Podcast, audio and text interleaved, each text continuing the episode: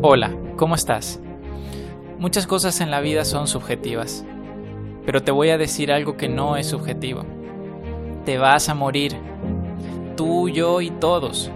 No importa quién seas o cuánto dinero tengas. Nos vamos a morir algún día y de eso nadie nos va a salvar. Esta vida no es eterna. Por eso es importante que te preguntes, ¿cómo quieres vivir tu vida? ¿Quieres vivirla triste, amargado, solo, enojado, estresado? ¿Por qué? A ver, no me malinterpretes. Si eso te hace feliz, hazlo. Es tu vida. Pero no creo que eso haga feliz a nadie. Tienes que buscar qué es lo que te hace feliz. Tienes que darle un significado a tu felicidad. Sí, claro, escuchamos y leemos por todos lados. Sé feliz como si fuera algo que podemos comprar en una tienda, encontrar en un libro o escuchar en un podcast. Y no, la felicidad es personal.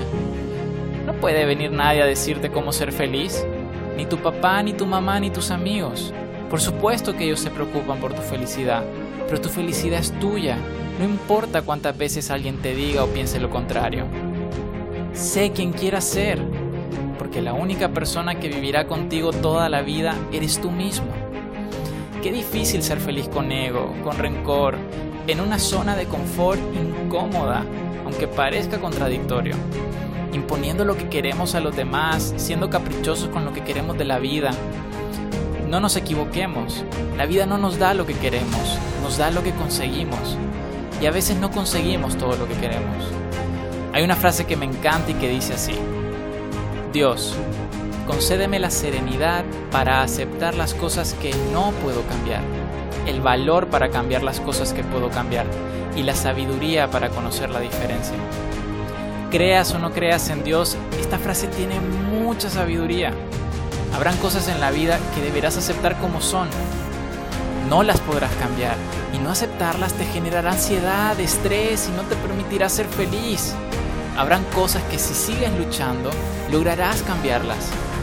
Ahí es donde tienes que enfocar.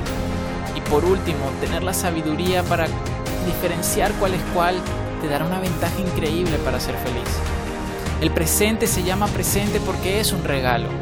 Y debo preguntarte si me escuchaste la primera vez que te lo dije. Te vas a morir. ¿Qué estás haciendo al respecto? La vida es una. Ya habrá tiempo para morir. Ahora es tiempo para vivir. Vive el presente, vive el momento y vive tu vida con las decisiones que te hagan feliz.